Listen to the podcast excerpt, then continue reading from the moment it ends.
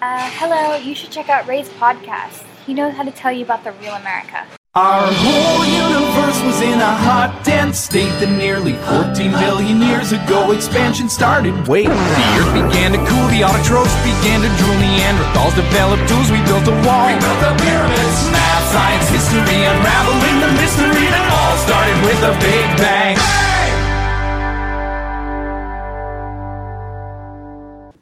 Hello，大家好，欢迎收听本期的老马侃美国，我是老马马正阳。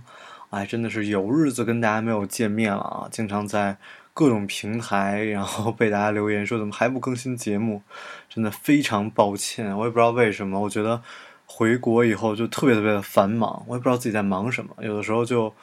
就感觉没有那个时间来思考一些以前在美国经常会思考的问题，就特别的混乱，整个生活也特别的混乱。嗯，今天我跟大家来分享的啊，可能又不是美国的生活，但是依然是我出狱以后 出狱啊，就因为我在美国待了四年嘛，然后中间没有回来过，所以回来之后感觉一切都跟就刚从监狱里出来一样，一切都没有经历啊。嗯，出狱以后回到国内看到的很多现象，还是想再跟大家多唠叨两两句。我其实之前思考了很久，因为我觉得自己现在已经有啊一定的粉丝，然后一定的啊听众，我愿意为大家负责。我知道大家可能不太很不太喜欢我讲这些乱七八糟的事情，因为我毕竟还年轻啊，我的阅历也少，但是。忍不住，这就是我不能把我的节目做成商业的原因，因为自己实在太多想叨叨的跟大家聊的事情。OK，今天我想跟大家聊的就是创业这个话题啊。其实我自己啊，没有什么权利来讲这件事情，因为毕竟国家都在鼓励，然后大家创业，我有什么可说的呢？但是我还是想针对我自己的一些感受来跟大家分享一些。呃，我回来经常有人来问说，哎。老马，那个美国的创业环境怎么样啊？我说那个 硅谷肯定是很不错呀，对吧？这么多大公司都从硅谷起来的。然后他们说，那那个美国年轻人是不是也都很想创业？我说还真不是。然后，嗯，我们还是一个工科院校。要说那些文科的人，那就更别提了。那么就拿我工科院校的时候，我在毕业的那个 graduation party 上，我还做了一个实验。当时我拿着那个手机，给每个人都录了一段录像啊。嗯，我就问他们一些问题，比如啊，教育啊，文化啊，美国梦啊，然后其中一个问题就是你会不会创业？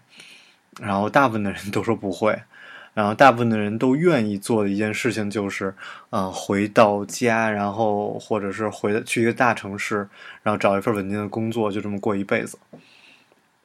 其实我也想借着这件事情跟大家分享一下，给国内的那些创业的人提个醒啊。嗯，创业是特别容易让你满足的一件事情，好像自己做了一件很了不起的事情一样，但其实并不是。可能我觉得最优秀的那群人，他们可能已经去了大公司去工作了，很稳定，然后就像在美国一样。我一直说，我说我回国，感觉在美国特别容易实现的那些事情，反而变得特别难。比如说买个房子，买一辆好车呀。是吧？上下两层楼，然后生孩子都没有什么压力，这完全不会成为你生活的压力。然后回国，好像那些在美国很简单的一些事情都变成了很大的压力，就连生孩子都成了压力。哎，那么你想一下，为什么最优秀的那群人？对吧？他们你们班上最优秀那些人，他们已经在一个很好的国企在那工作了，然后想上班就上班，不想上班就不上班，连打卡都不用，然后嗯，包括依然有非非常丰厚的收入，那他为什么要去创业呢？对吧？所以你当你创业的时候，不要那么的冲动，你没有那么牛，嗯，清醒一下，清醒一下，然后正确的认识自己，我觉得这太重要了。讲到嗯中关村创业大街，然后我也有去啊。呃，车库咖啡、三 W 咖啡，我都有去过，太疯狂，我觉得太太疯狂。我在里边的时候，也也有总会有人过来跟你搭讪，问你在做什么项目嘛，非常正常的一件事情。然后我说：“哎呦，您您来这多久了？来四年了。”我呵呵一笑，：“你连来四年了，你连个办公室都没租齐，你还好意思在这儿创业？你还在自豪？你在想什么？创业不是适合所有的人呢。”我觉得，嗯，有句话讲的还挺对的啊，说创业不是 培养出来的，而是挑选出来的。当你一次一次的失败，我觉得你可以考虑回去就找个地儿上班了。嗯，而且还有一件事情，就我发现很多创业的人，其实他们创业是被逼的啊，而不是说，嗯，好像自己是舍弃了很多东西去创业的。你的路都走错了，那你怎么努力都是在一条错误的路上努力，你还不如赶紧停手呢。嗯，我在我在创创呃这个中关村创业大街上看到各种各样的人。然后这个地方其实我以前很熟，我回家还跟家里讲，我说你知道吗？这我以前读新东方一直在这儿，这有一个国营的图书城嘛。然后我以前新东方完了以后就过跟这儿来买书啊什么的，就包括我后来一直在用的一些夹子，现在还在还是从那儿买的。结果现在摇身一变变成了一个创业大街。我坐在咖啡馆里跟他们很多人聊天的时候，我就是想问说，我说哎，你这想法不错，那你最简单，你有做市场调查吗？你有看到这个市场有多大吗？没有，就觉得一个想法，然后看那些 励志的书，天呐，不能说这是疯狂，而且我相信每个时代都有这样的人在做类似的事情。嗯，看的还有旅行团过来在那儿学习，然后来这儿看大家的想法。嗯，我觉得你还不如先学习一个思考问题的方式，然后先看到市场在哪儿。就这种创业东西其实不太适合我讲，因为我没有什么经验，我我讲它没什么意义。我只是觉得这个这个模式有点问题。我我我不知道国家为什么在鼓励这件事情，因为我觉得让那些大学生他们一点经验都没有，就跑到这儿来浪费他们的青春，真的好吗？难道这不是在解决帮助国家解决就业问题吗？我觉得创业我不知道适合什么样的人。我觉得最起码你已经学会了一种思考问题的方式。当你做一个产品的时候，你应该先知道那些用户是什么。你先看到市场有多大，你先做个市场调查，对吧？然后你再来做这件事情。否则，你你投入那些时间是没有什么用的。不要觉得那些经验有用，没有用。你换一个行业，那些经验一点用都没有。我以前学的是石油，那当我转行去做医疗的时候，那我石油的经验还有什么意义呢？我学的东西是那些可能方式方法，我不知道。我觉得很多人。你就不是那种人，你就不要在这上面浪费时间了。OK，我再来讲一讲我在美国生活这么长的时间，然后依然能够在美国，然后有一些比比国内好太多的地方。我希望国内的人可以去创业的。啊，每次我聊到说，让我想把美国东西拉回来，都说，哎呀，现在美国有一什么东西，中国立刻就有了。但我说，其实很多东西差得太远了，因为没有人踏踏实实在做事情啊。我觉得。嗯，每个人对这些啊小米啊什么，大家的看法肯定嗯各不相同，对吧？但是我我也不太好意思讲我自己的看法，太太稚嫩了。那我还是就讲美国好了。嗯，讲几个自己比较熟悉的吧。因为我做这期节目啊，老马看美国，可能关注我节目的更多的人都是旅游行业，想去美国旅游啊什么才会关注我。我觉得我自己没有什么吸引人的地方，就是还是因为可能我讲一些美国的资讯吧，所以。呃，就会认识一些呃搞旅游的朋友，然后我说中国做旅游做这么久，这个去哪儿啊？跟携程，但其实美国依然有很多东西你们需要需要学习啊。最简单就是 Priceline，Priceline 有 B 的酒店的功能，现在中国还还是没有。哦，我特别不怕把我自己想做的事情说给大家，因为因为 可能。就是没有人会在乎我的想法，对吧？所以可能听我的人，听我节目的人，可能创业的人也不太多，所以无所谓。嗯，一个是 Priceline 的这个 Beat 酒店的这个功能，然后中国没有；还有一个就是开车，有一个叫 Triple A 的网站，在美国特别特别的疯狂，一个会员制的网站，给大家提供很多，嗯，比如你车坏了呀，他给你拖车的服务。我之前用了他，他们家用了很久，然后在我在芝加哥车被困的时候，都是他们来救的我。中国现在没有啊！你你去那些旅游自驾这么火，为什么没有这种配套的服务呢？我不知道是不是因为没有人想踏踏实实做这些服务啊。然后，嗯，旅游上依然有很多，比如说这种单身旅游，我觉得在国内参加活动特别有意思，因为我是比较喜欢参加活动的一个人。你看，我们在国内参加活动分年龄、分性别。我去参加一个创业的活动，哇，一水儿的男生；参加一个科技的活动，哇，一水儿的男生。男生都穿的衣服都差不多，特别搞笑。里面啊外里面一个衬衫，外边一个毛衣，然后很好玩。然后再说，嗯、年龄，你看我们去看电影院，很少有老爷爷吧，然后都是年轻人，然后。然后我就说为什么呢？因为在美国看电影院，家庭行为对吧？老年人一样，但是中国特别特别区分特别明显。然后去参加那种比如说文艺一点的活动，哇，又全是一水的女生，那个比例真的差距太大，一比十，对吧？一呃，可能四五个男生有四五十女生，差别特别大。然后跳舞也是，你会看一些年轻的，是不是海龟跳那个 swing 摇摆舞啊，跳 salsa，哇，全是女生。然后年轻的小女孩，对吧？然后，但你要我跟我爸妈聊，他们去跳那种广场舞，就一水的老头。我说这特别逗。我说因为广场舞这事儿，我因为最起码没有骚扰到我，所以我不能说说怎么样。但是在芝加哥也有广场舞嘛，Summer Dance，在那个市中心，然后它有一个地方开始教舞，教完了大家在那儿随便跳，男女老少什么年纪都有。但中国并没有人做这么好的这种把这种年龄的东西呃 mix 在一起的，所以这一定是有很大的市场在里面。那不是大家天天拿着手机在那儿夸在那刷，对吧？没有人在做这些事情。然后关于单身旅游啊什么的，那种啊，大家旅游这么火爆，我现在看到的是什么？传销。我来讲一个 World Venture。这个东西我知道以后非常的诧异，我说怎么会还有传销？这旅游还有传销，对吧？发展下线，然后会交一笔钱，然后之后进入他们的会员，这个完全是啊，我觉得我不知道说什么好。我觉得这种智商税的东西，在中国现在依然有人不停的在在进在参加里面，是让我觉得非常不好的。然后定制旅游，很多人在做定制旅游，对吧？那么真的做怎么样呢？哦，我特别逗，我听到很多的那个听众给我反馈，觉得特佩服我妈啊。我可能在节目里有时候讲到我们家人一些，然后她也是，她马上要去欧洲旅游，自己到团里就报了一个最贵的团。她说一分价钱一分货是永远不变的真理。然后我就特别，我觉得特别对啊。你想那些你花几百块钱去或者几千块钱去国外，你玩的能好吗？那么就自助，对吧？自助。然后以外的话，为什么会发展出这种传销式的旅游组织，让我真的是百思不得其解。不能说是是因为占便宜吗？我想不明白。但我觉得旅游市场做的这么多人在做，依然不好。大家太多的想创新了，而没有人踏踏实实想做一些什么。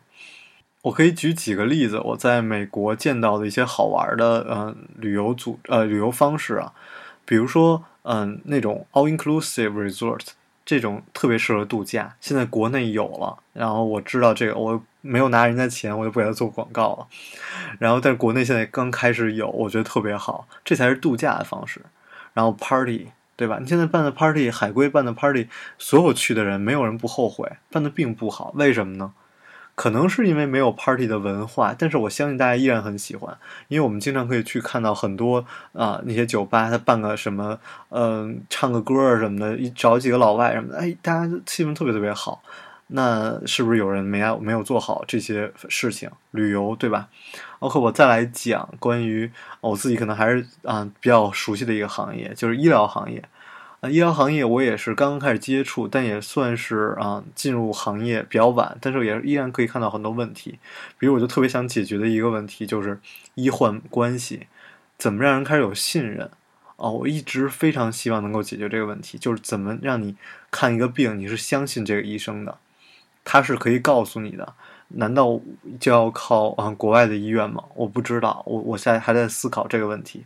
然后很多人现在创业是看投资人投什么，他对什么感兴趣他就去做什么，这也是挺那个，也能看到其实挺逗的一个现象。像今年就出了好多医用的这种穿戴设备啊，嗯，很多人跟我讲说，哎，老马你有十几万的粉丝，你真的应该做点什么啊？然后拿这个在做什么？我说如果我要是说我带一个团去旅游，估计有人会跟我一起去啊。然后但是我做医疗可能没有人们人支持，但我不希望是。这么来做一件事情，我希望是从我心底做一些可以，呃，有远大理想，可以改变一些什么东西的事情哦，我在做这件事情，我觉得我才有意义，我做的才有意义，而不是通过看投资人投什么我就做什么，什么热做什么。看这些做医疗设备的，解决最多的一个就是做那个改变睡眠质量，睡眠确实是很大的问题。我看到，我就光我个人就已经认识好几个了，在做这个啊改变医疗医疗医疗设备的啊。包括这种问诊啊什么的，嗯，大家都说都是私立医院，我私立医院也看到很多问题，网上那些回答问题它不对，然后那些私立医院它都是在骗人的钱，这个让我觉得很奇怪。比如说那个我在网上看他们那些医生给回答问题啊，说那个哎我这个喜欢舔人脚，性癖好，嫌舔脚。那我说这有什么关系？这也没伤害什么，这有什么大不了？你让你趴那儿把脚洗干净点，不就完了吗？那个评论说这个，嗯，你应该及时就医啊，因为你这个是这个有有问题，你这个性变态，应该有。然后赶紧去问问医生，我好朋友医生啊，然后他说这个，他说唯一有可能得病就是可能脚气传染到嘴里，太恶心，太恶心。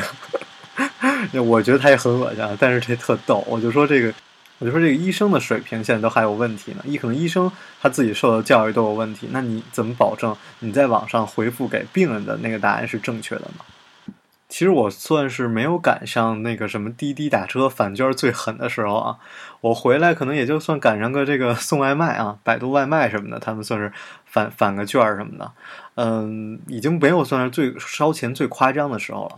然后，但是我还是遇见一些朋友，他们经常会办一些活动，甚至特别大型的活动，在什么国贸，在哪儿哪儿租一个大的演播厅，然后去办一些活动。有的时候，然后我就看，哦，招这么多人，然后我就事后去跟他们聊天儿我说：“你们，嗯，目的是什么？你们做这个活动的目的是什么？你们想达到什么目的呢？”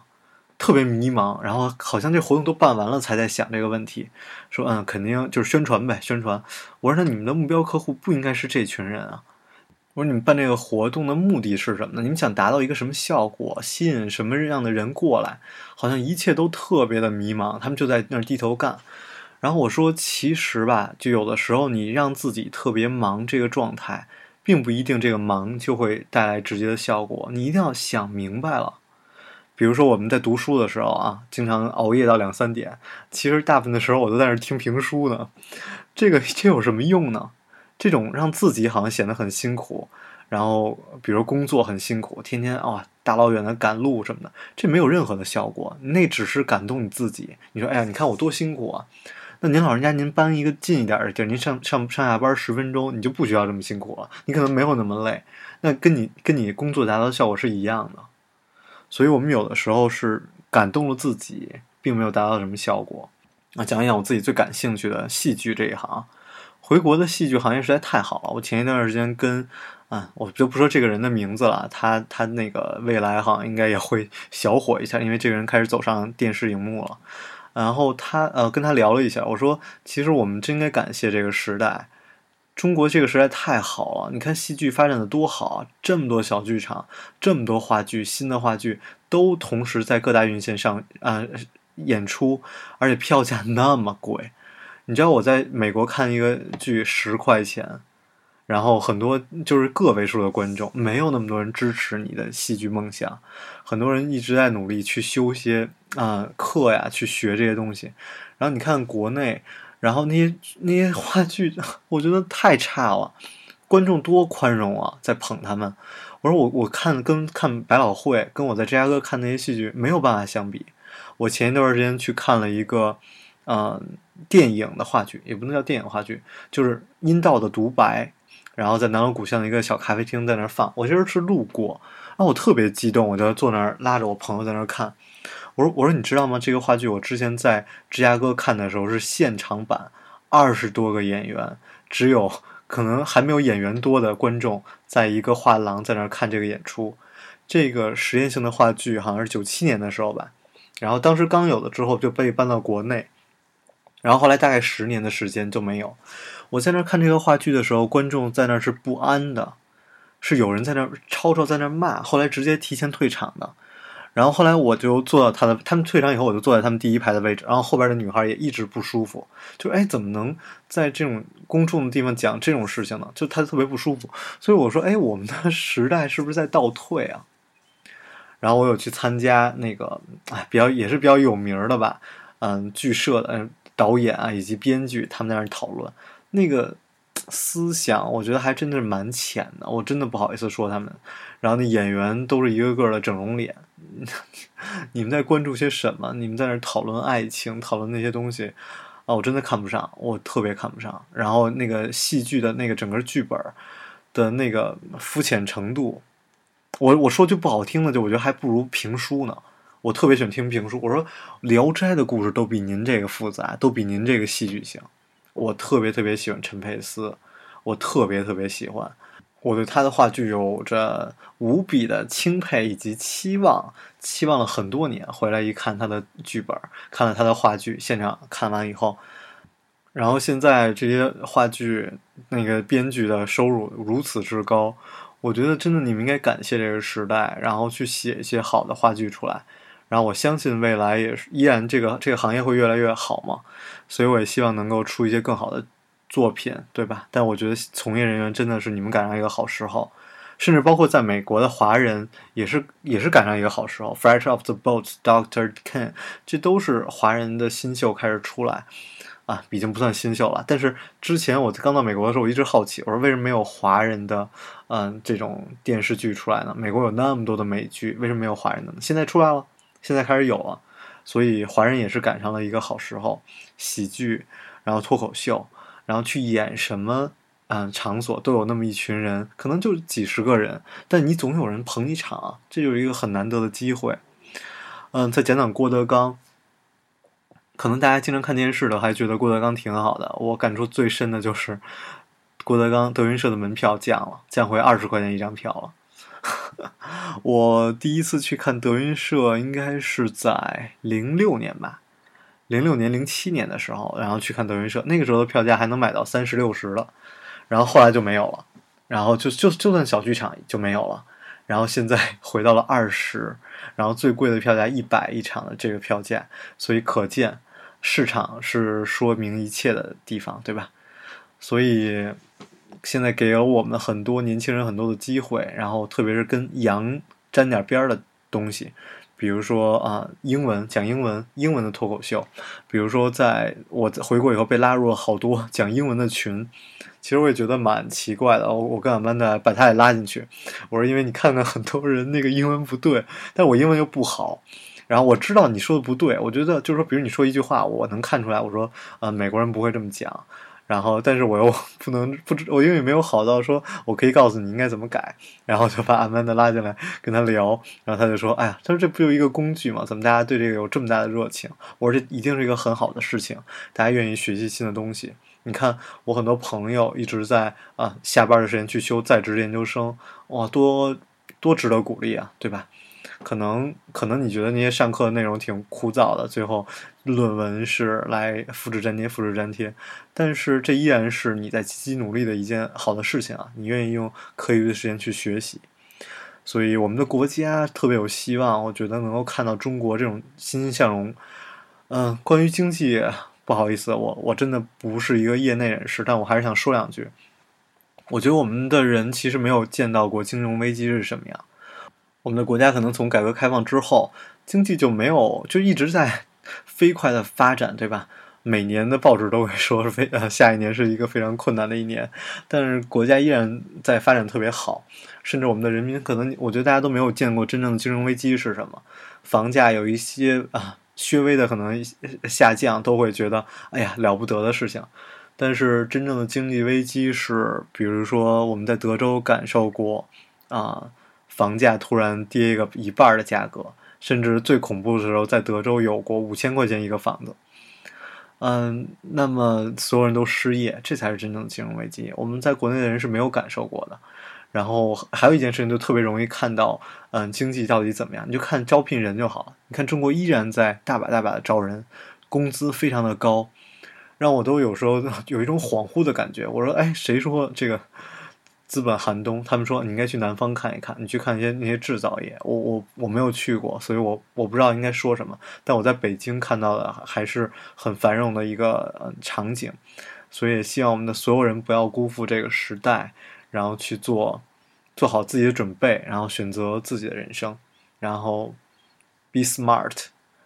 这期节目实在太不像老马看美国了。我觉得我一直是一个教大家怎么去 享受生活的人啊，突然啊被被环境，也许被环境有些改变。好了，不过这还是本期的老马看美国，我是老马马正阳啊，我的微信是 t 幺幺零一九二六七九，我的新浪微博是马正阳叨叨叨，也希望大家可以跟我分享一些啊你的想法。对，其实挺逗的。我被很多人拉去做什么分享会啊，不光是线上，还有线下，其实挺好玩的。我我觉得，嗯，电台可能让我太自我了，我一直在讲自己想想法的一些事情。但是可能有了分享会，可以会跟大家有一个互动，然后我也知道，可能你们听完我的东西有一个什么什么直观的想法，或者觉得我说什么东西都不对啊之类的啊，我觉得挺好的，挺好的。也做了几期这种 分享的活动，认识了很多朋友。感谢大家的收听，我做个下期的预报。下一期我会讲 NASA，啊，休斯顿的那个航天中心 Space Center，然后让我们重新回来跟大家聊一聊美国的那些好玩的地方。我知道这些才是你们想听的，好吧？在这首 Like a Fool 之后啊，我们下期节目再见。大家想想这首歌名，寓意很深刻。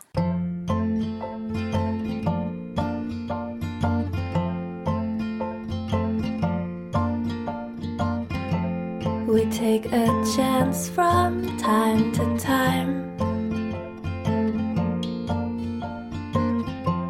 and put our necks out on the line. And you have broken every promise that we made. And I have loved you anyway.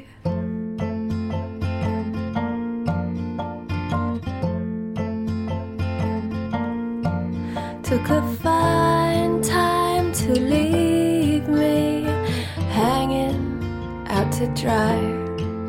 Understand now I'm grieving, so don't you waste my time. Cause you have taken all the wind out from my sails. And I have loved you just the same. We finally find this, then you're gone. Been chasing rainbows all alone. And you have cursed me when there's no one left to blame. And I have loved you just the same.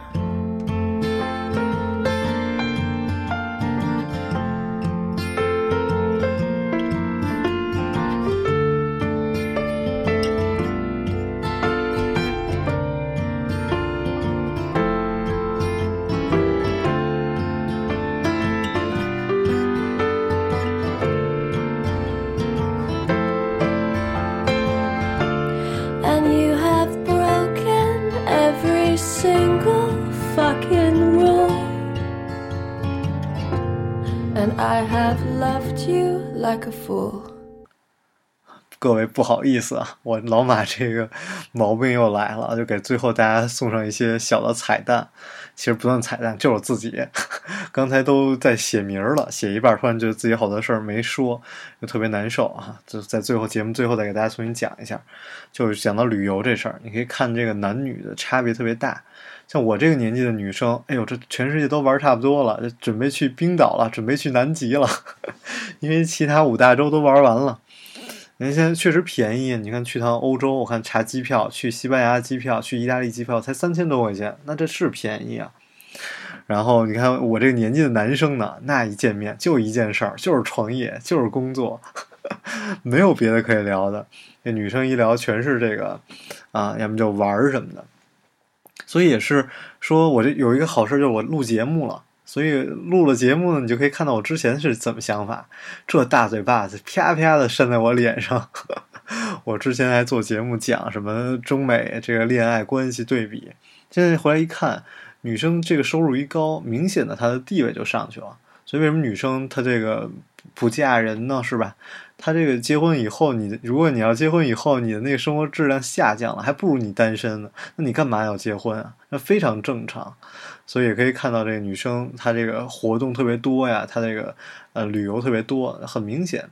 然后你就看见男生吭哧吭哧在那赚钱，各种去创业，其实挺有意思的。我们有一群啊国外的朋友，然后之前在国外就是朋友了，然后回国也开始重新聚会，然后大家也讲一些回国的感受啊，然后一些回国的经历，其实也挺有意思的。我也希望啊未来可以把他们邀请到节目上，就不光我一个人的这个观点，可能更多的一些观点，包括还有一些老外。